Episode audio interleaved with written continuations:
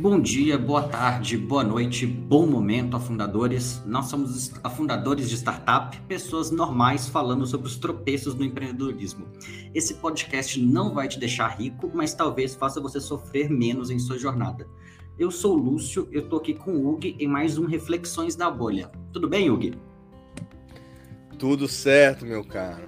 E aí, tudo bem? Cara, aqui tudo bem, maravilhoso. Um dia de de tempo agradável aqui em Santo André, St. Andreas, mas vai, vai bem, vai bem. Boa. Bom, cara, do último Reflexões da Bolha, que na minha cabeça parece que foi semana passada, mas foi um dia atrás, tudo bem. É, muitas coisas aconteceram, né? Foi um pensamento bem intenso e acho que aquele debate, aquele debate foi bem legal, né? Sobre stock option. Eu acho que é um tema que realmente as pessoas podem ter mais aprofundamento técnico e eu acho que o Reflexões da Bolha ele vem trazer esses aprofundamentos técnicos e críticos, né? E baseado naquele papo que a gente teve, a gente ficou com essa pauta, essa ideia de uma nova pauta para falar hoje, que é sobre é, o que é um grande gestor, né? O que é um grande gestor? E aí, para começar esse nosso nossa conversa, e, é, e, e, veja bem, é mais uma conversa onde eu vou perguntar para o professor Lúcio, né? Querendo ouvir os comentários técnicos, que eu acho que você é Cara, se os professores do mestrado me escutam, escutam vocês me chamando de professor, eu acho que eu nem termino o curso. Bom, tá falado. É, hoje eu vi um tweet de um rapaz, de um moço, chamado Adam Grant. Pessoa, e... pessoa aleatória, né? Nada é, influente. E rodando LinkedIn, claro. E aí o tweet diz o seguinte, né? Tem tudo a ver com a pauta aqui, mas ele fala um chefe tóxico é, stab, you, stab you in the back, né? Te dá uma facada pelas costas. Um, um chefe egoísta te segura, te prende. E um chefe é, que dá apoio, ele, ele cuida, né, da sua retaguarda e te empurra para frente, te impulsiona para frente. E aí ele termina dizendo assim: muito mais que performance, grandes gestores, né, investem em pessoas. Eles promovem o crescimento e o bem-estar. É dever do líder cuidar. Aí é legal que ele já faz uma navegada, ele fala: grandes gestores fazem isso, dever do líder é fazer isso, né? Como se uma coisa já fosse direto para outra. Então, assim, a primeira provocação que eu jogo aqui é exatamente isso, sabe? É, eu não sei, parece que o, os livros, o LinkedIn, o YouTube, o TikTok e as pessoas falando gerou uma mística tão grande em torno disso. Ah, um grande gestor, que parece, quando, quando eu ouço grande gestor, eu já não ouço assim como se fosse uma função técnica, mas eu ouço como se fosse assim um, um, um, o papel de um, é, um mago, né? Gandalf o Senhor dos Magos, o, o Pica, o Sábio, o que manja tudo. E, eu, né, e, e aí fica, tá, mas né, pode ver que nesse próprio tweet aparece, né?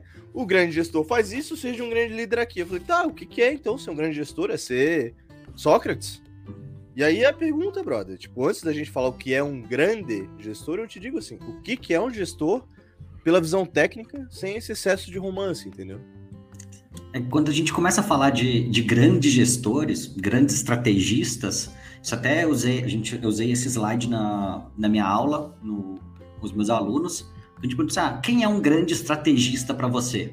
Aí dentro da área de negócio, o pessoal vai pensar no Steve Jobs, vai pensar no, no Elon Musk, vai uhum. pensar no Ford, vai pensar nesses caras inovadores que construíram grandes empresas. Alguém que, tem, que é um pouco mais antenado pode falar do Rockefeller, vai falar desse aqui no Brasil, talvez do, vai falar do Matarazzo, vai pensar nesse pessoal que são grandes empresários. Quando Sim. você vai olhar para grandes estrategistas mais geral, o pessoal acaba trazendo Alexandre Grande, vai trazer o Júlio César, vai, vai falar do Napoleão, vai pensar naquele cara que está conseguindo ali plane... fazer grandes planejamentos, planejar uma guerra que vai ter um impacto histórico gigantesco. Vai pensar no militar, né? Estratégia. Vai pensar no militar. militar. Né? Exato. Porque são, são aquelas pessoas que, em teoria, mudaram o curso da humanidade, né? Assim, se, Se a gente pegar na Roma antiga e pensar assim, ah, não, tinha um grande gestor que, constru... que na verdade construiu todos os aquedutos, planejou todo o sistema de plantação e irrigação da Península Itálica inteira. Mas ele nunca chegou a ser um grande estrategista militar. Ninguém vai escrever sobre esse cara. Ninguém vai pegar e falar assim: ah, então tinha o fulano, tinha o Lúcius Alvius, qualquer coisa em latim, que planejou todo o sistema hidráulico da cidade de Roma, mas foi isso. Cara, ele não. Ele é para a história, em teoria, indiferente, porque ninguém vai pensar nesse cara. Todo mundo vai pensar no Júlio César, que, derre... que derrotou o Asterix. Então, o pessoal vai, vai, foca muito nessa parte do grande líder ser. do grande gestor, do grande líder ser militar, né? Dessa questão de, de combate, porque no final das contas todo mundo pensa muito nessa questão combativa.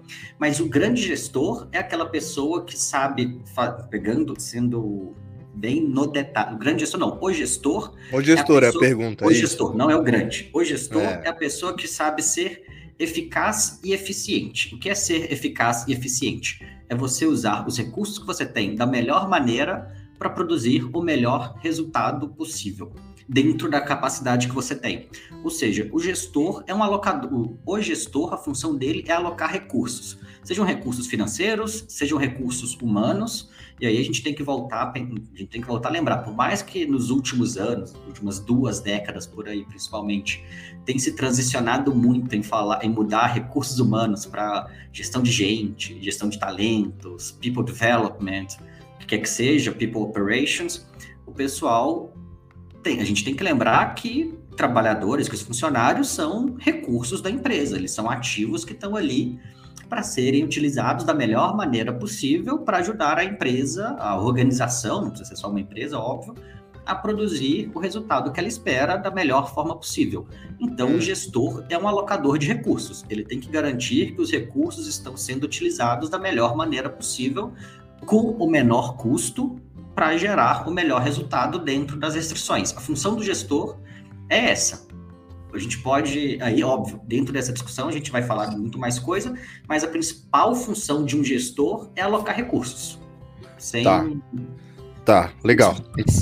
Então, assim, puxando isso que tu falou. É, é, né, o que, que é um gestor? Ah, o, o gestor é alguém eficiente e eficaz que aloca recursos, taraná. Daí vem, vem aquela outra, aquele desdobramento é, linguístico na minha cabeça.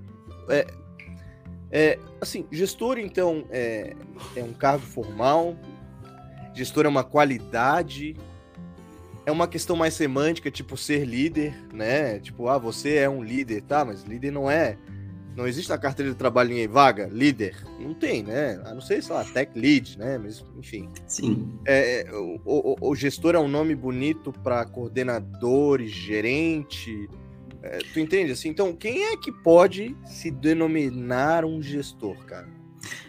Você tem vários níveis de gestão. Você tem vários níveis, até que a gente pode colocar, usando a mesma comparação que Adam Grant coloca ali, de colocar gestão e e liderança como liderança. sinônimos, por assim dizer. Uhum. Isso, obviamente, vai ter várias discussões sobre isso, mas para todos os efeitos, vamos tratar liderança e gestão como a mesma coisa, como sinônimos aqui dentro. Tem um livro que eu gosto bastante, que eu li quando eu estava na, quando eu na 99 e eu comecei, eu fiz meu primeiro encontro de líderes do meu time, né, com todos o, os gerentes ali. Eu dei para eles esse livro com uma dedicatória exclusiva, para cada um. Espero que eles que eles tenham o livro até hoje, porque porra, é um puta trabalho comprar aquilo. Quero da the leadership, o pipeline de liderança do do Ram Charan, que ele vai discutir ali todo o conceito de de liderança, todo o conceito de pipeline, como formar gente, como garantir que você tem de fato, porque pipeline no final das contas é uma linha de tubo, né? É um tubo uhum. ali onde você, onde a água vai passando. Então, uhum. se você tem um pipeline de liderança, você vai ter uma entrada de pessoas numa ponta e você vai ter pessoas cada vez melhor, melhores saindo do outro lado desse, desse tubo, desse funil, se assim se a gente quiser chamar desse jeito. Então, o livro vai destrinchando todos os níveis de, de liderança que se pode ter o primeiro nível é liderança sobre você mesmo. Então, aí pensando, por exemplo, naquela questão da carreira em Y, é o cara que é absurdamente técnico e ele tem capacidade de autogestão para decidir as suas prioridades.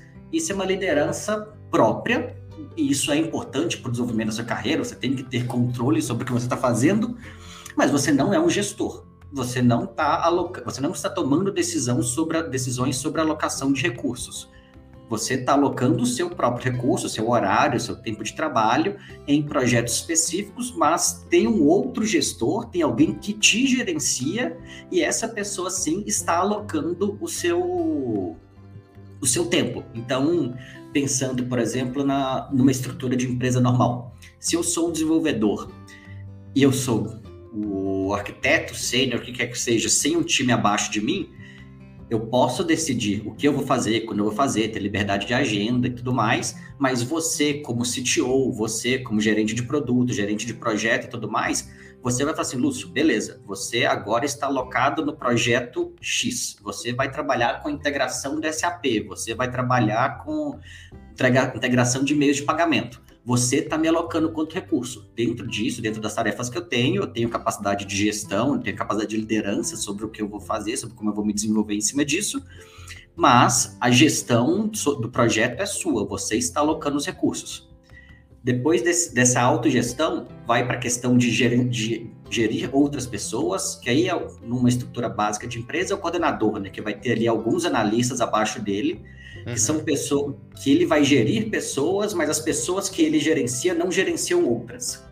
Você vai para um próximo nível, que são as pessoas que são gerentes de gerentes, ou seja, você gerencia pessoas que gerenciam uma, uma outra camada de pessoas gerenciando, assim, vai ficando cada vez mais complexo, óbvio, até chegar no nível de diretor, o nível de presidente de empresa, presidente de unidade de negócio, que é alguém que basicamente o trabalho dele o tempo inteiro é gerenciar pessoas que vão fazendo essa, esses outros níveis de, de gestão.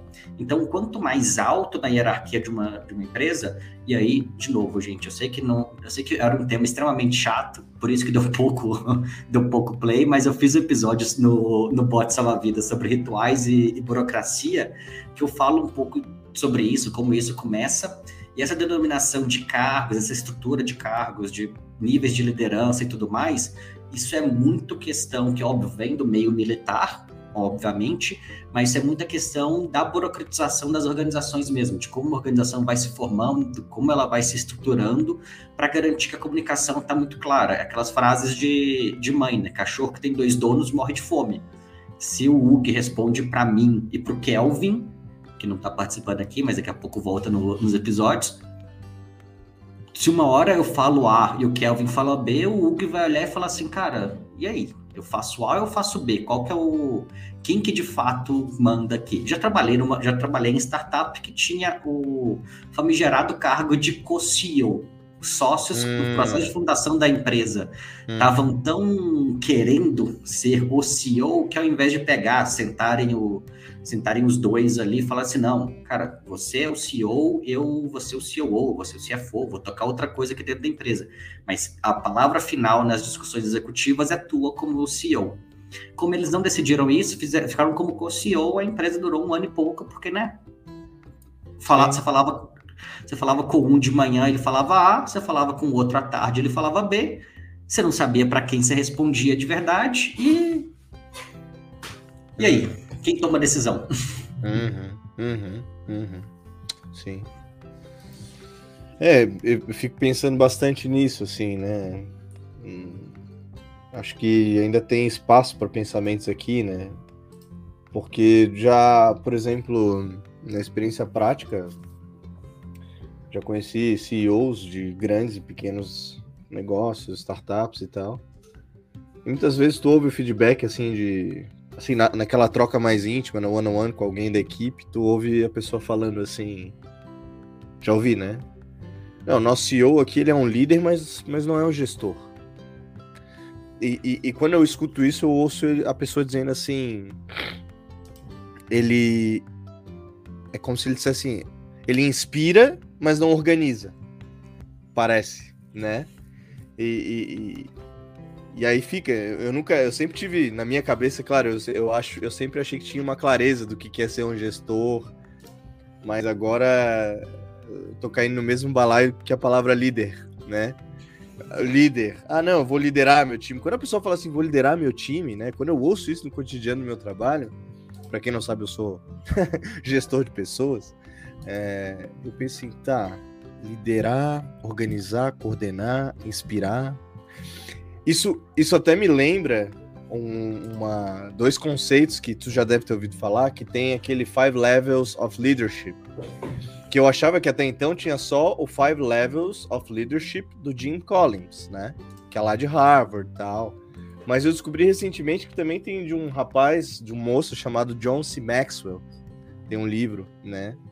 E aí o, o, John C. Maxwell tem uma pirâmide que ele vai falando assim que o cara vai crescendo, a pessoa vai crescendo, né? De, no primeiro nível ele é um, é, é, ele é um líder com direitos, depois é, ele, vai, ele, ele desenvolve direitos, depois relacionamentos, resultados, depois ele desenvolve pessoas e o ponto alto parece que o nome é Pinnacle, né? Ou seja, quando ele tem o respeito e, e as pessoas seguem ele. E o Jim Collins ele fala de um crescimento de liderança por outro caminho, né? Que o primeiro andar é algo como um indivíduo com muita capacidade, depois ele traz muitas contribuições, depois ele é um, um competent manager, como eles falam, depois um líder efetivo e no fim um executivo, né? Em ambos, o topo da pirâmide é inspirar, né? É, só que, de novo, né? Mesmo nessas teorias de liderança, parece ah, o ponto final é ser um grande gestor, organizador tal. Então, assim, cara, é, é, tem muito pano para manga esse tema, né? Tipo, gestor, liderança, né, né, né? Eu achei interessante, assim.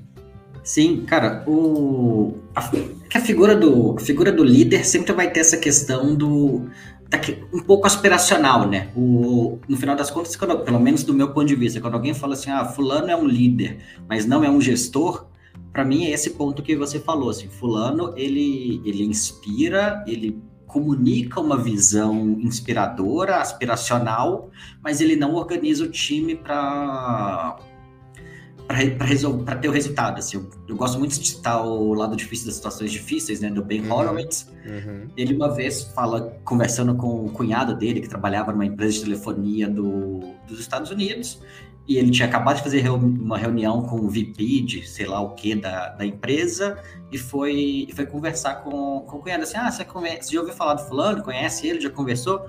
Aí ele foi falou assim, ah, sim, fulano aparece aqui a cada seis meses para enfiar um raio de sol na nossa bunda. Basicamente. Sim, já falou isso.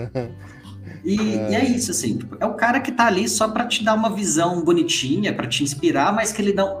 Para mim, quando alguém fala assim, ah, fulano é, é, um líder, mas não é gestor, é isso. Porque a pessoa que é. aparece vai dourar a pílula, vai te dar uma, uma sensação bonitinha em relação à vida, ao ambiente da empresa, mas ele não vai te ajudar a chegar lá, ele não vai te dar os recursos, ele não vai te ouvir, ele não é aquele cara que vai falar, que vai virar e falar assim, Hugo, você é do nosso comercial, você está tocando na região de, de São Paulo, a região de Florianópolis, e a gente não está conseguindo bater, bater os números aí. Por que, que você acha que a gente está conseguindo bater os números? É concorrência? É o, é o mercado? É o tipo, é o perfil de hum. cliente? O que está que que tá acontecendo? Ele não, te, ele não te escuta porque no final das contas o papel do gestor é ouvir o feedback, não é só não é só top-down, né? Ele tem que uhum. ele tem que ser alimentado pelo time para saber o que fazer. Então uhum. ele não te escuta para saber quais são as tuas dores, quais são os teus problemas, para dali virar e falar assim, olha, e aí, como que a gente, como que a gente vai conseguir resolver isso? Ele vai pegar e falar assim, olha, o Hugo não tá batendo a meta, ou a gente coloca mais pressão nele, e aí ele vai te dar um burnout por causa disso, ou ele simplesmente te desliga e traz alguém que vai que vai resolver o problema, entre aspas. Tá, tá, mas, mas então vamos lá, peraí. Mas veja, uh, não, é, não, não é isso no final o papel? Tipo, uh, o cara aloca recursos e tudo mais, e, e existe uma formação aí nos MBAs que vão formando gestores e tal. É, agora eu te jogo uma outra pergunta, então. É, porque eu, eu fico sempre com medo da gente estar tá romanceando demais isso, né? Do jeito que tu fala, não, é um cara presente que fala com todo mundo, né, né, né. Só que, pô, se a empresa tem, sei lá, 500 pessoas, e aí? É, supostamente ele teria que ter líderes ou gestores que ele formou que pudessem fazer isso, né, no, no cascateamento. A pergunta é, agora que me veio, é papel do, do de um gestor é, formar pessoas, então, cara? Tipo, sei lá, não é papel do, do RH e o gestor foca no resultado, em trazer dinheiro e bater bumbo? Qual que é, tá ligado? Ótima pergunta. E aí, assim, citando, citando casos, né? O pessoal fala que a Amazon tem uma, tem uma regra que nenhum time pode ser.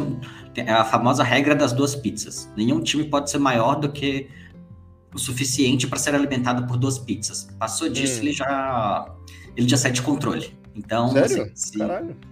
É. Eu acho isso, eu acho sensacional, inclusive. Acho uma uhum. métrica bizarra, mas é uma métrica boa. Porque no final das tá. contas, vai duas, pi, duas pizzas grandes, duas pizzas famílias, vão ser um time de quê? Oito pessoas, mais ou menos. Hum. Que é um número razoável, assim, cara. Se você tem. Eu já tive times muito grandes, assim, já tive times com 50, 60 pessoas abaixo de mim. Uhum. Mas que pessoas que respondiam diretamente para mim, quem eu, quem eu tinha que fazer acompanhamento, quem eu tinha que falar, fazer reunião, da mentoria, eram cinco pessoas. Então, com cinco pessoas, eu consigo pegar e fazer reunião individual com cada um toda semana, eu consigo uhum. acompanhá-los, eu consigo saber o que eles estão fazendo, eu consigo estar próximo. A minha função como. Que aí a gente volta naquela discussão de, da função do gestor. A função do gestor é alocar recursos para gerar resultado. Alocar recursos, inclusive, eu mesmo como recurso. Se eu sou gestor de um time grande, por exemplo, vamos pegar um, um gestor de uma área de telemarketing que tenha 300 analistas, 150, hum. 150 200 pessoas ali em posições de atendimento Hum. O gestor, o gerente, ele não vai ter que lidar com cada uma das 150 pessoas individualmente, porque é impossível. Ele vai ter nível, ele vai ter níveis hierárquicos ali, ele vai ter um líder para cada X pessoas, ele tem um coordenador para cada quantos líderes e tudo mais. E aí a hum. função desses níveis abaixo dele de liderança é ajudá-lo a comunicar a visão da empresa e garantir que essas pessoas estão se desenvolvendo. Então, a minha função enquanto gestor e isso, isso sempre foi algo que me incomodou no começo da minha carreira, quando eu comecei a tomar posições de liderança. Porque é uma transição muito difícil de quando você deixa de ser contribui um contribuidor individual e passa a ter que fazer que outras pessoas gerem o resultado para você. Quando você é quando você é um analista sênior, quando você é até uma função de coordenador, mais ou menos, muito do seu trabalho é você mesmo que está gerando. Então você vai fazer as reuniões, você vai fazer venda, você vai fazer Excel, apresentação, você vai fazer o trabalho, você é responsável por entregar o produto final. Uhum. Conforme você vai subindo na escada da liderança, você vai ter vai tendo times cada vez maiores, a tua contribuição individual para o resultado final é cada vez menor. Um, uhum. Se você pegar um, um head de design, um, um, tech, um tech lead, um CTO, você não vai imaginar que o CTO do, do Facebook está metendo a mão no código para resolver bug de, de login de usuário ou para criar novo formulário de login. Ele não vai fazer isso, não é o trabalho dele fazer esse tipo de, situação. Ele tem que garantir que tenha toda uma estrutura ali que vá dar conta disso e ele tem que dar todo o apoio e destravar a, a o time dele. Então, pegando, citando, vai, citando o Facebook, se está faltando máquina, está faltando máquina no sentido de faltar servidor para o sistema ficar no ar, a uhum. função uhum. dele é garantir que isso vai ser que isso vai ser comprado. Se está faltando gente para resolver o problema, ele tem que garantir que tem, que tem gente sendo contratado, que as vagas estão sendo preenchidas, e aí ele tem que ir lidando com as outras gerências para isso acontecer. Se está faltando treinamento para o time, está faltando motivação, está faltando capacidade de gestão nos liderados dele, ele tem que acompanhar isso e entendendo os problemas e ajudando a resolver esses problemas e tirar problemas da frente dos outros. A função de um uhum. líder não é aí pegando pegando aquela, aquela imagem clássica que o pessoal adora, assim, tipo, que, uhum. do, da diferença do chefe para o líder, que o chefe está sentado em cima do, do trenozinho, com o time todo puxando, e o líder está lá na frente puxando junto. Cara, a função do líder não é estar tá lá na frente puxando junto com o time. Uma analogia que eu acho que seria bem melhor para a função do líder é pegando o curling, né, aquele esporte maravilhoso da Olimpíada de Inverno, da, uhum. que o pessoal joga pedrinha. A função do líder é o cara da vassourinha ali, que vai limpando o gelo na frente para a pedra que o time dele jogou seguir o caminho, seguir o caminho objetivo, que tá tirando uhum. aquele tenha de resíduo ali, tá dando velocidade para a pedra para chegar onde ela precisa chegar. Pelo menos eu acho que a função do cara da vassourinha é essa. Assim, eu não faço a menor ideia de como funciona curling. Mas a uhum. função do, do líder, é do líder, do gestor, é limpar a frente do caminho para que o time dele possa correr. Você não é a pessoa que vai correr mais o seu time. Você não. Se, você, se o gestor de um time e aí vamos pegar aqui um time de operações de uma startup normal. Se você é a melhor pessoa de Excel do seu time, tá errado. Se você é o melhor vendedor do seu time, tá errado. Se você é a melhor pessoa de relacionamento com o cliente do seu time, tá errado. A tua função como gestor é contratar pessoas melhores que você que vão subir a barra e vão te empurrar cada vez mais para cima. Você não tem que ficar competindo com com o seu time para ser o melhor vendedor, para ser o melhor, atendimento, o melhor atendente, para ser a melhor pessoa se relacionando com o que quer que seja.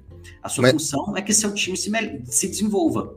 Mas, mas, mas beleza, o gestor então chama pessoas que são melhores que ele na execução técnica, mas o gestor é melhor que seus técnicos em quê? Na tomada de decisão, em bancar o ônus, em alocar os recursos, qual que é? Ele tem que ser melhor que o time dele em bancar o ônus, porque essa é uma parte complicada. Você, você tem que ter, você tem que ter costa quente para segurar algumas porradas. Ele tem que ser melhor que o time dele no processo de tomada de decisão. Então, ele tem que estar vendo tudo ao mesmo tempo mais coisas que o time está vendo. Então, pegando uma startup, o CEO, a startup está ali com 20, 30 funcionários. O CFO, por mais que ele esteja super inteirado da empresa, ele está olhando para um aspecto o CEO está olhando para outra coisa, o diretor de marketing está olhando para outra, o CPO, né, pensando como people, está olhando para outra coisa. Óbvio, todos os caras, a startup já vai ter mais do que 20 pessoas, mas enfim, cada um, do, cada um dos officers, cada um dos níveis hierárquicos está olhando para a sua área em específico, o CEO tem que estar tá em contato com o time dele para falar assim, não, beleza, Hugo, você como nosso diretor de RH, o que, que você está vendo do time? Ah, tá assim, assim, assado. Kelvin, uhum. você como diretor comercial, o que, que você está vendo? Ah, tô vendo isso. Iana, você como produto, o que, que você está vendo? Rafa, você como CTO, o que, que você está vendo? Uhum. Junta a informação de todo mundo, sim, beleza. Com base nesses dados que todo que todo meu time trouxe, o melhor caminho para a gente é, é esse aqui. E você toma decisão baseado nisso. Você apoia seu time na tomada de decisão. Quando o CTO falar assim, ah, mas a gente tem que ir para tal lado, porque a tecnologia A, B e C você tem que trazer para o seu time a visão que ele está perdendo do restante da do restante das áreas. Porque no final das contas, assim, você tem quanto mais sênior for seu time, você tem que cobrar que eles tenham mais visão do todo? Sim. Mas se o CTO, a função principal, primordial dele é para tecnologia. Então, ele vai tentar saber o que está rolando em people, o que está rolando em produto, no comercial? Vai, mas a preocupação maior dele é é tech. Então, ele vai olhar para aquilo, ele vai alocar recursos de tech de acordo com as necessidades da empresa. O, CEO, pensando nesse caso, tem que ajudar os, o time dele a entender a visão macro e tomar melhores decisões. A função do, do gestor é sempre apoiar melhores tomadas de decisão do time. Hum. Cara, tu falando nisso tudo, esse exemplo, esse exemplo aí dos, dos C-levels falando com o CEO, dos diretores de área falando com os diretores executivos, vamos dizer assim, é, é, que, aliás, é outra coisa que também sempre fico pensando né, nessa nomenclatura, o C-level e o diretor, né? É, o, o, Brasil pega os termos americanos, mas C-level é diretor, enfim, mas é outra discussão, enfim. Me lembrou de um filme que tem, um, tem um, uma história muito... É, uma história trágica, mas ao mesmo tempo muito bonita nos Estados Unidos, de uma equipe de bombeiros que lá nos Estados Unidos tem regiões que tem, ah, tem é, incêndios, né? Fogo na floresta, porque seca muito e, e, pega fogo. E aí teve uma equipe que, enfim, ficou muito conhecida, que os caras impediram grandes incêndios e tal. E aí eles tinham uma metodologia de ataque aos incêndios, né? Tinha o geralmente o mais experiente do, do, do bando ia na frente e subia numa montanha e fazia a visão do todo e pelo rádio falava, ó, a equipe X ataca aqui, a equipe B ataca ali e tal. Quando tu usou o exemplo do curling, de exército e tudo mais, eh, me veio isso na cabeça, assim, tipo, cara, o gestor então ele é o cara que sobe no ponto mais alto, vê, vê o todo aqui e, e fala, ó, vocês que estão aí embaixo, não tô vendo o que eu tô vendo, vão por aqui, ali, acolá, né? me parece então que, que o gestor, assim, tem esse termo técnico gestor, mas é, ele é também tem que ser uma pessoa assim experimentada, vivida, uma pessoa que tem um, uma sabedoria, um puta, aí vai me vindo várias coisas na cabeça assim, porque é um cara que tem que estar tá fazendo uma terapia para também segurar os efeitos do ego, né? Porque tá numa posição de status. É um cara que tem que ter uma leitura de vários conhecimentos. É um cara que ou tem que ser organizado, ou pelo menos tem que ter a consciência que tem que ter alguém organizado do lado ajudando. Quer dizer, como psicólogo, eu não, eu não, eu não consigo não pensar o, o, o tamanho eh, da responsabilidade, né, de sustentar essa posição também, né? E, e, e, aí, uma outra coisa que eu também já vi muito é CEOs que eram líderes, mas não eram gestores, tendo nos seus COOs os gestores e eles os inspiradores, fazendo uma, uma dupla dinâmica, né? É... O que, que, tu acha disso? Enfim, dei uma viajada aqui, mas fala aí o que vem na tua cabeça também. Cara, um dos casos mais clássicos dessa dupla dinâmica CEO-COO é a Apple. O, assim, muito do, do, sucesso da Apple na, na segunda vinda, né? Parece até meio profético isso. Mas quando o Steve Jobs retorna para a Apple, é o atual CEO, né? O Tim Cook, que era o que foi o COO dele. Uhum. O Steve Jobs é aquela pessoa extremamente visionária, com ideias malucas e geniais de produto, muita uhum. coisa ele assumindo responsabilidade, ele assumindo, ele colocando como ideia dele o que vinha do Johnny Ive, mas aí azar, problema de relacionamento entre eles ali, né? Não tem nada a ver com isso.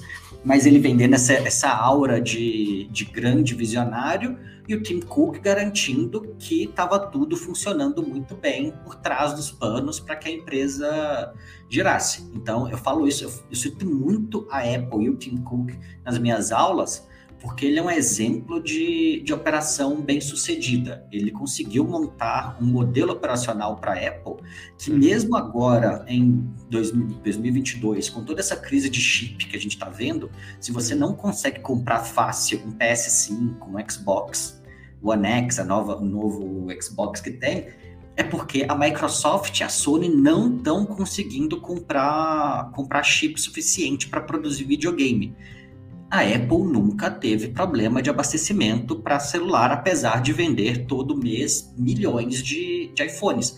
Por quê? Uhum. Porque a logística da Apple é muito bem montada e funciona muito bem. Essa duplinha dinâmica que, está, que funcionou muito bem, o Tim Cook conseguiu continuar tocando como, como CEO. Então isso, isso funciona isso funciona muito bem. Isso vai isso vai para frente, né? Essa pegada funciona pro, pro, para as empresas em geral. Mas pegando a parte de formação, um, que eu, um caso que eu gosto de citar muito é o Mintzberg. O Mintzberg, ele deu aula há muito tempo no MBA da, da McGill, que é a Harvard do Canadá. Até que, uhum. até que chegou um momento na carreira dele como acadêmico, como professor, que ele falou assim, cara, eu não acredito mais no modelo de MBA. Você pegar uma turma de moleque porque a, a turma de, de MBA, em geral, é muito nova. A média de idade é 26, 27 anos. Uhum. Você pegar uma, uma turma que tem 26, 27 anos, que está formada na graduação há 3, 4 anos, só porque essa. Aí, usando quase que as palavras dele, só porque essa pirralhada passou dois, três anos trabalhando na BEM, na McKinsey, na BCG, vai vir aqui ficar dois anos dando com a gente. Esse cara não é um gerente. Você não, vai, você não tem um gerente de, de 29 anos de idade porque uhum. essa pessoa não tem experiência profissional. Ela não passou por merda o suficiente na vida uhum. para saber o que fazer, para saber como lidar com a com as grandes situações, com as, gran com as grandes perguntas que um, que um gestor vai ter que lidar. Ser um gestor, que é bem o ponto que você está falando, é ter experiência, é ter vivência, é ter controle sobre o próprio ego, é ter capacidade analítica pessoal uhum. e interpessoal. E isso demanda tempo. Ele lançou um curso de formação para, não é formação, mas um curso para gerentes. Que, se eu não me engano, o requisito de idade é 35 ou 37 anos. Que ele fala que é a partir do ponto que a pessoa está mais madura para ter essas discussões no nível correto. Uhum. Então, não faz. Eu concordo com ele, assim, não faz o menor sentido você pegar, você pegar um cara com 28, 29 anos, que acabou de sair de Harvard, que não tem experiência nenhuma de gestão, só porque ele tem um diploma bonitinho na, na parede e fala assim: não, beleza, você agora é CEO da empresa, você é diretor porque você tem um, você tem um diploma. Cara, você não tem vivência, você não sabe. A maioria desse pessoal nunca contratou ou demitiu alguém. E demitir alguém é difícil pra cacete. Então, assim, sim, é vivência mesmo, é, é, é tempo de cadeira. É, eu, eu acho que. É, assim, uma coisa que eu fiquei pensando é que acho que tem que, tem que fazer uma análise do, do tamanho das coisas, porque ele. Ah, não pode estar tá com 30, 29, não pode ser gestor. Eu acho que ele também está se referindo a não pode ser gestor de corporações, de, de, de, grandes empresas, né? Porque o que mais tem, basta abrir o LinkedIn, é, um, é, é gente com título de gestor, é, tocando aí negócios de 20, 30, 40, 50, 80 pessoas, né? Gestor disso, gestor daquilo. É, é, eu acho que acho que ele também está falando assim, não dá para querer treinar um, um, grande gestor, né? É, para um grande projeto enquanto ele ainda não tiver certas vivências, né? Não sei, assim, porque, por exemplo, ah, tem uma startup ali que tem 20 ou 30 pessoas, está faturando uma grana tal. É, não sei assim se também é que também o que, tá, o, que, o que entra em questão é a grana, né? A empresa pode ser pequena e tá lidando com muita grana, essa decisão vai ser difícil. Bom, beleza, beleza. É, fica aí provocações. Esse podcast também não é a verdade, são só é um bate-papo, né? Entre professor e aluno aqui. Mas, cara, duas perguntas, tá? E acho Bom, que aí a gente vai se caminhando pro final. Porque senão a gente vai virar a noite aqui na nossa groselha. E eu, eu nos conheço, né, Lúcio? Se Mas... deixar, já tô abrindo um vinho aqui, a gente só vai. É, penúltima pergunta, então. É, cara, e aí eu faço um comparativo. Eu sou psicanalista também. E na psicanálise, a gente não tem uma graduação em psicanálise, não tem um, não faz uma especialização para ter título do MEC, nada. A gente tem uma formação, que a gente chama de formação permanente. E não é que depois que tu tem um curso de três anos, mas depois tu tem que seguir estudando na escola, fazendo autoanálise, atendendo pacientes. Depois de uns anos, se tu for reconhecido pelos teus pares, aí talvez tu possa se autorizar a se nomear psicanalista de facto, né? Ou seja, existe uma jornada de formação do psicanalista. Minha pergunta é, é, é sobre isso em, em, gestão, tipo, o que, que é a formação de um gestor, né? Ele, é, fazer um MBA, tu é gestor ou é, é outra coisa mais né, filosófica? O que, que, é isso? Cara, eu acho, eu não diria que é uma coisa mais filosófica, não tanto quanto, obviamente, na, na psicanálise, ou mesmo na filosofia, por exemplo, mas não tem, não, eu não diria que tem uma trilha clara do que é, do que são experiências que você precisa ter para falar assim, não, beleza, agora, a partir de agora eu sou gestor é algo que você vai aprender muito fazendo, então você vai dar, infelizmente, você vai dar muita canelada antes de poder falar que é um bom gestor. Você vai assumir posição, você vai assumir a posição de forma despreparada, você vai contratar mal, você vai demitir mal, você vai tomar más decisões. Você vai tomar boas decisões também, mas você vai tomar más decisões. Você ser um bom gestor, você ser um gestor é você ter capacidade de aprendizar, de aprender com o que você está fazendo. Uhum. Então é você conseguir parar e falar assim, beleza, contratei fulano, deu certo? Não deu. Ah, então por que, que não deu certo? Onde foi que eu errei nesse processo de decisão? Ah, foi aqui, aqui, aqui. Ah, demiti fulano. O que, que deu errado no processo? Foi, a, foi o momento que eu tomei a decisão de demitir? Foi a forma como eu comuniquei o desligamento? Foi o momento que eu comuniquei o desligamento? Qual foi o, quais foram os erros que eu cometi? Tomei tal decisão estratégica, tomei tal decisão sobre produto, o que quer que seja deu certo? Porra, até se perguntar por que, que deu certo. Ah, deu certo assim, assim, assado, nesse, nesse, nesse ponto. Deu errado aqui, aqui, aqui. O, o Falcone, no livro Gerenciamento pelas Diretrizes, ele fala muito sobre gestão da empresa, planejamento, como colocar metas e tudo mais. Hum. E ele fala que quando você está é um livro muito bom para gestores em geral. E ele fala um negócio que é bem interessante, assim. Quando você definir uma meta, se você errou ela para mais ou para menos, você tem que saber o que aconteceu. Você falou, você planejou planejamento comercial, você definiu que ia vender 100 mil reais esse mês. Você vendeu 80, você tem que parar e se perguntar, cara, O que aconteceu? Fui eu que analisei mal o mercado e fui otimista? Foi problema do time? Foi problema de lead que a gente não gerou? O que aconteceu para não, não fechar isso? Mas se você vendeu 120, você tem que entender também por que que, por que, que sua, seu planejamento deu errado, mesmo que você tenha vendido muito mais, mas assim, foi você que avaliou mal o mercado? Foi você que entendeu entendeu mal a situação? Foi alguma coisa que aconteceu no mercado que te beneficiou e aí não dava para saber? Sei lá, seu principal concorrente quebrou e apareceu um monte de, de resultado novo. Beleza, bacana. Mas você tem que saber, você tem que conseguir entender o que você fez de bom e o que você fez de ruim. E isso é uhum. é uma capacidade. Aí, pegando, conectando com o teu ponto da, da, da análise própria, psicanálise e tudo mais, esse é um ponto vital para o bom gestor. Ele tem que ser uma pessoa não é que tem que ser uma pessoa sem ego, né? Isso nem, isso nem existe. Mas ele tem é, que ser humilde o suficiente. Não dá, não dá. Mas ele tem que ser humilde o suficiente para entender que ele não está contribuindo individualmente mais para o resultado, mas que a contribuição do time inteiro é resultado do bom trabalho que ele está fazendo, se o resultado for positivo, óbvio. Eu lembro uma vez, conversando com uma amiga minha, que é, que é product designer, que ela estava disputando algumas vagas e o pessoal pedindo portfólio. E ela falou assim, cara, mas eu não tenho um portfólio para mostrar porque tem muito tempo que eu não sou que eu não sou designer mais, eu não sou lá a pessoa que está de fato desenhando tela, desenhando aplicativo, site e tudo mais. Uhum, uhum. Eu falei com ela assim, cara, mas assim, é teu time que está fazendo que tá fazendo o trabalho.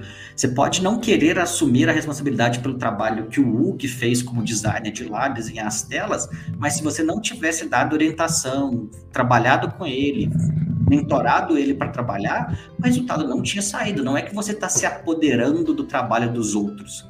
Mas uhum. o, que, o resultado do teu time é o teu resultado. Você não tem resultado individual mais quando você chega num certo nível de carreira. Uhum. Imagina se o.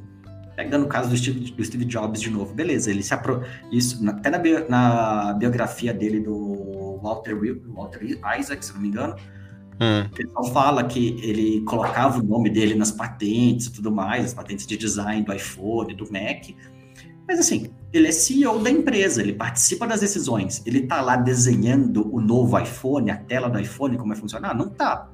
Mas, hum. cara, ele está contribu ele tá contribuindo para que aquilo aconteça. Faz parte do trabalho dele que a empresa gere novos produtos, que a empresa produza coisas novas. Então, assim, de alguma forma ele não está errado em colocar o nome dele no resultado, de modo geral, né? Uhum. É, entendi. Então, dois comentários. O primeiro é: um dia eu quero fazer um podcast onde a gente consiga citar gestores brasileiros de histórias reais e, e éticas, assim, sabe? A gente sempre cita os mesmos, né? E a, a, gente mesmo debocha em outros podcasts, né? Ah, porque o Jobs, isso e aquilo, mas volta e meia estamos citando, né? Acho que é legal né, esse tipo de, de, de, pensamento depois, né? Tá, vamos pensar em outros casos, né? Deve ter alguém aqui na vizinhança, né? Mas um outro ponto é. Cara, me parece então que no final, assim, gestor, um grande exemplo, a gente sempre a gente pensou aqui em analogias de militares, pensou em analogia de big shots aí dos Estados Unidos, caras são famosos e deram super certo e tal. Mas uma analogia que me parece muito legal é que o gestor é um maestro, né?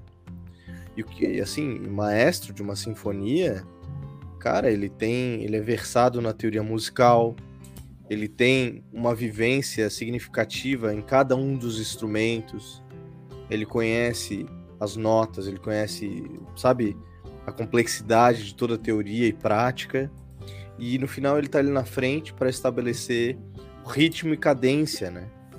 E assim, ele, ele tá gerindo, vamos dizer, vou usar aí, gerindo, né? É muita gente, né? Um, ali um, um, esquadrão de cordas, de metais, é, de sopro, de madeiras, né? Tô tentando usar a nomenclatura da música aqui. Cara, é, é, é muito difícil. Um negócio, assim, uma pressão. E no final é como uma empresa, assim, né? me perdoem os que estão ouvindo e, e, são hardcore businessmen, se eu tô falando besteira, mas me parece um lugar de, tão difícil quanto, né?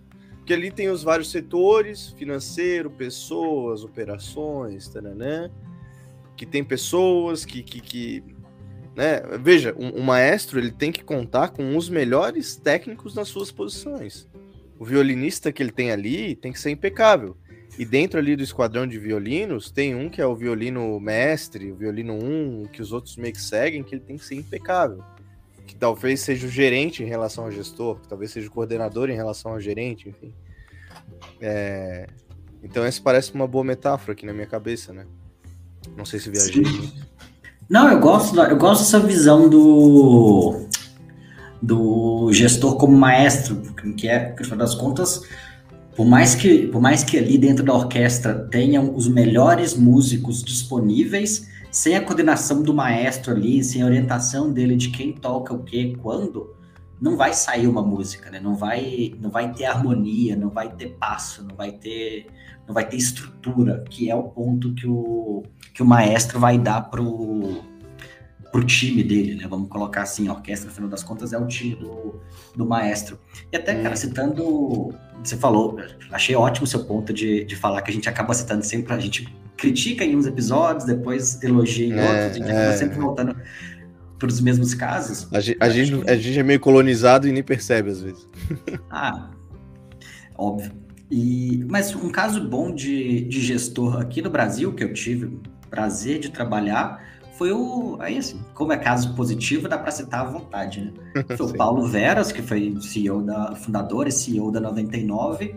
E isso, para mim, mostra muito a, a importância da, da experiência, do, do tempo de jogo, né? Do tempo de campo para ser um bom gestor. Paulo, quando fundou a 99, já estava na casa dos 40 anos, já estava já, já tava bem experiente, já tinha feito MBA fora, já tinha sido CEO da presidente da Endeavor aqui no Brasil, já tinha fundado três, quatro startups antes. Então ele já sabia o que ele já tinha errado, ele já tinha feito essa, essa autoanálise. Então as conversas com o Paulo, nem tive tantas assim na minha, no meu período, de, de, gestor na 99, mas as conversas que eu tive com ele sempre foram conversas muito muito centradas. Ele era um cara que conseguia passar para o time uma sensação de, de tranquilidade, de beleza, a situação está complicada, mas a gente vai conseguir controlar fazendo isso, isso e isso. E isso é. sempre foi muito positivo dentro da dentro da 99 como um todo, assim, foi é. eu tenho certeza que se não fosse o Paulo ali, muita coisa teria dado errado bem mais cedo. é, cara, e enquanto tu falava aqui, eu abri o LinkedIn dele, Paulo Veras. Não, não tá com foto aqui, mas é, que mostra que o cara talvez nem se ligue tanto nesses aspectos de imagem. Mas ele tem um, um percurso gigante, assim, mega interessante e formações muito potentes aqui também, né?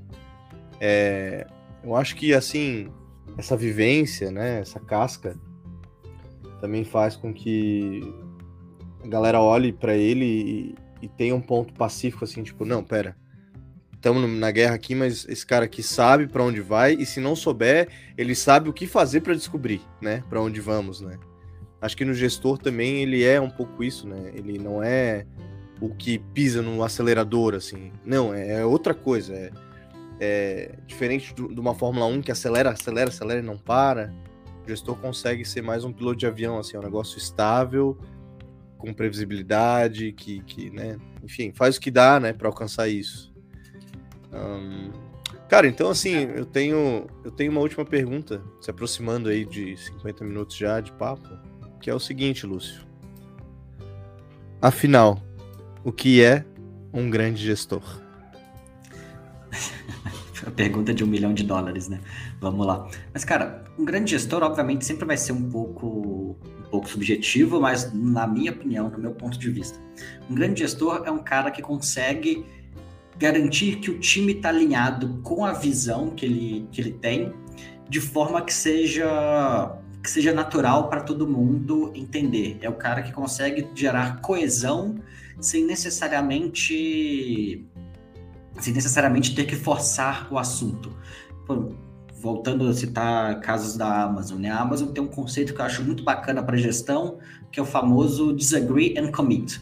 Que é assim, ah, beleza, a gente está numa, tá numa disputa por uma decisão, eu vou pegar e falar assim, olha, eu não concordo com a, com a decisão que está sendo tomada, com o foco que a gente vai dar, mas eu me comprometo a fazer todo o esforço possível para que essa decisão que foi tomada seja, seja executada. A função do gestor é gerar esse tipo de coesão dentro do time. Não, você não tem que gerar consenso o tempo inteiro, assim. Aí, assim, por mais, mais bizarro que seja falar isso, ser gestor, principalmente de uma empresa, não é necessariamente ser democrático. Você não tem que garantir que está todo mundo votando ali e tomando a decisão colegiada.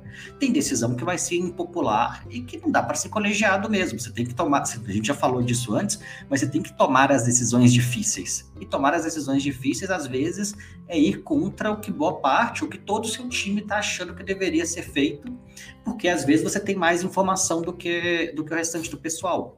E Às vezes tu tá lá olhando a floresta de cima, né?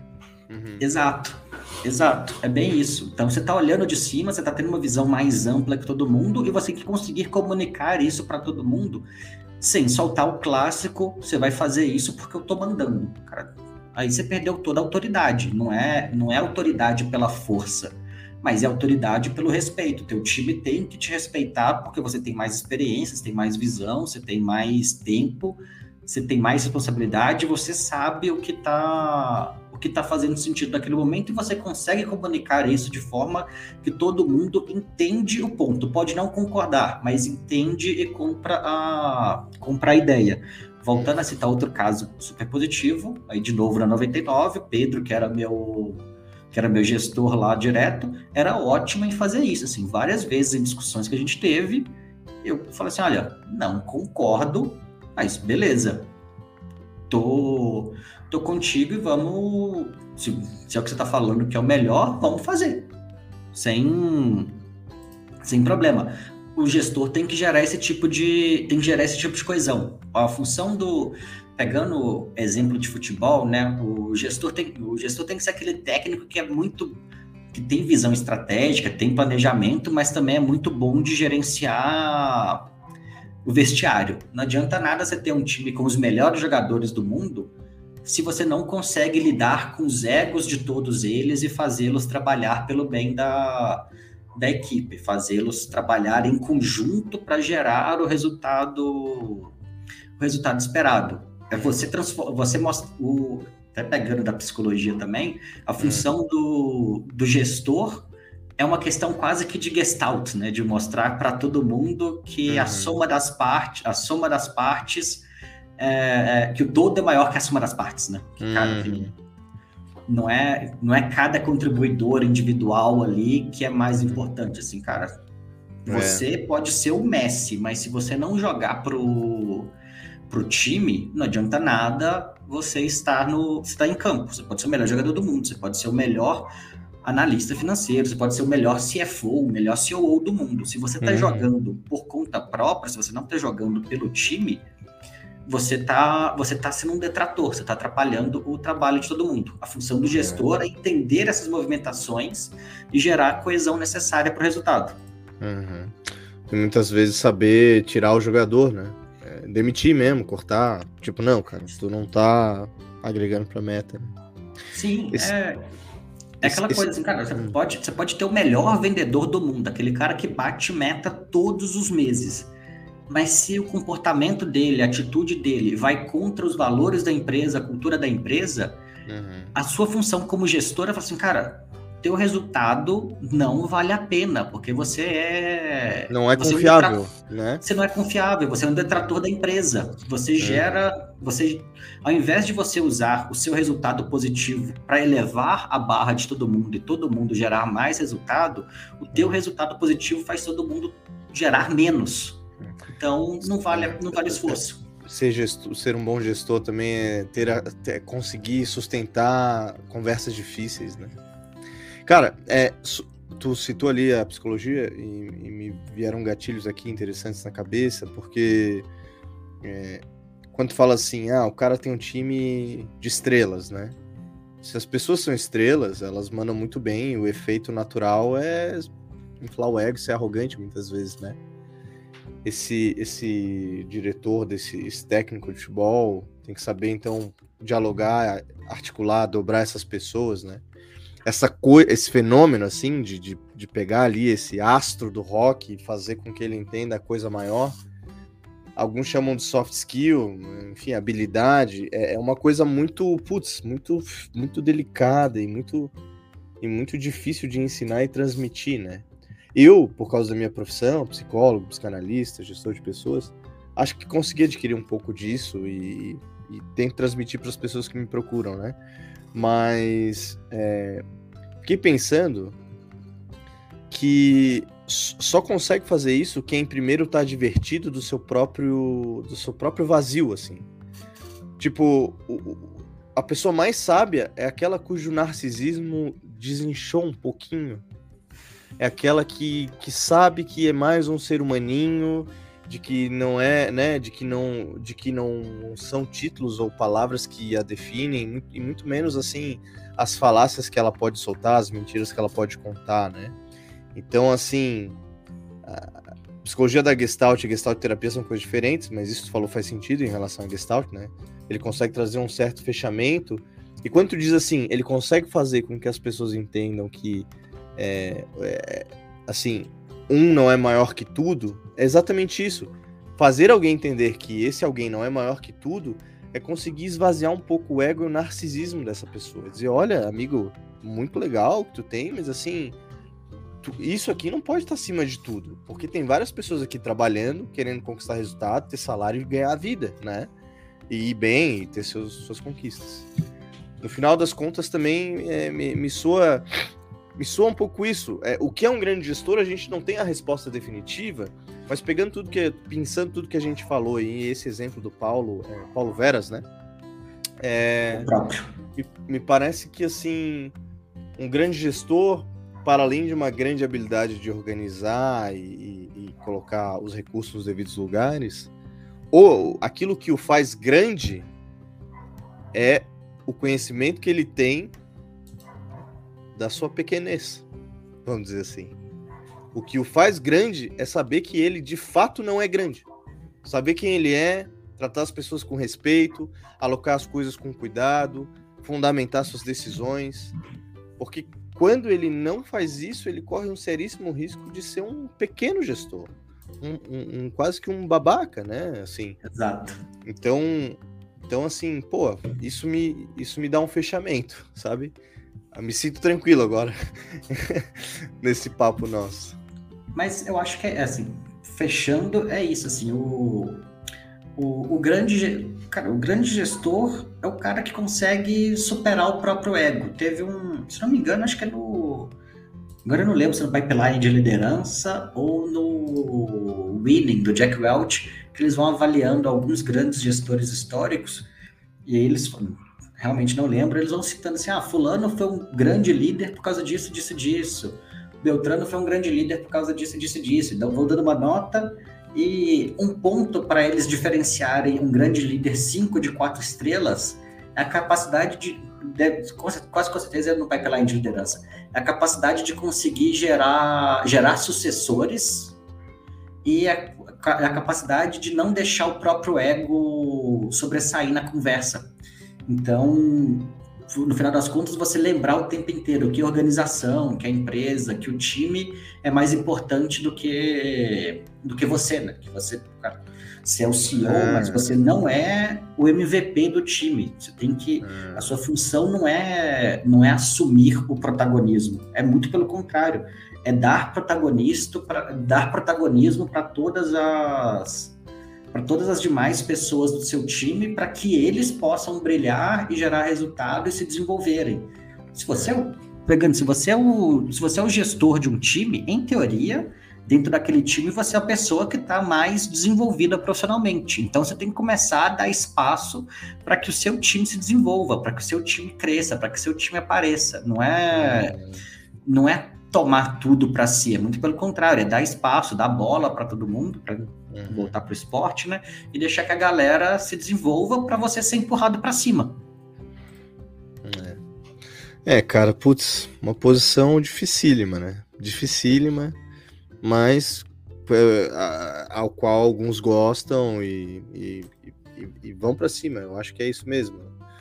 É, a gente tem que tentar melhorar os, os lugares independente da sua dificuldade, né? Cara, show de bola, Lúcio. Putz, é... adorei o papo, cara. Bom, Cara, eu, sou, eu, sou, eu sou um convidado aqui. Né? Hã? É mais um episódio de sucesso. Mais um episódio de sucesso.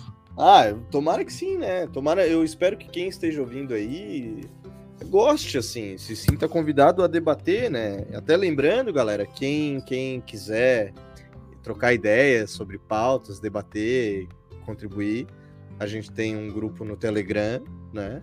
Agora eu acho que recados institucionais. Bom, número um, a gente tem um grupo no Telegram, galera. Então quem quiser entrar, é... chama no LinkedIn. a gente ainda não tem um site, qualquer coisa, mas logo teremos. Um outro é que logo mais dá para estrear o Afundadores no Divã, que vai ser um segmento desse, desse podcast comigo, né? Eu, Hugo, psicólogo psicanalista, falando dessas questões à luz mais técnica da psicologia da psicanálise. E, e bom, é, a gente está cheio de conteúdo, cheio de segmento, cheio de coisa. Nos acompanhem no LinkedIn, no Twitter. A gente está promovendo aí polêmicas, debates, né? Não polêmica pela polêmica, mas debates interessantes. E o nosso objetivo, acima de tudo, é trazer um pouco desse exercício do pensamento crítico sobre tudo isso que se tornou um pouco clichê no mundo de startup e negócios, né? Então, valeu demais, galera. Lúcio, eu te devolvo a palavra que esse, esse segmento aqui é teu, né, meu? Gente, Hugo, de novo, muito obrigado pela, pela ajuda aí. Acho que, esse, acho que esse segmento é nosso já, porque a gente vai, vai fazendo esse bate-bola e tá funcionando super bem. Boa. Vamos ver o feedback do pessoal. Mas eu acho que é, acho que é a nossa pegada fazer isso acho que a gente, tipo, gente vai lá, vou, eu vou colocar os links tanto do grupo do Telegram, quanto do Twitter, do Instagram, do LinkedIn, então vai lá Boa. conversar com a gente. A gente vai vou continuar puxando esse, essas conversas, puxando essas discussões. Eu estou sempre tentando gerar pequenas polemicuchas lá no, no LinkedIn para conversar mesmo, para gerar, essa, gerar esse debate. Então, fiquem atentos, conversem comigo, respondam, comentem o que vocês acharem que, que vale a pena. Vão ser muito bem acolhidos, eu espero, dentro do meu. dentro dos debates para a gente fazer isso funcionar, beleza? É isso aí. É isso aí. Boa. Então, beleza, Lúcio, um abraço. Gente. Abraço, valeu. Até o próximo episódio. Valeu, galera. Tchau, tchau.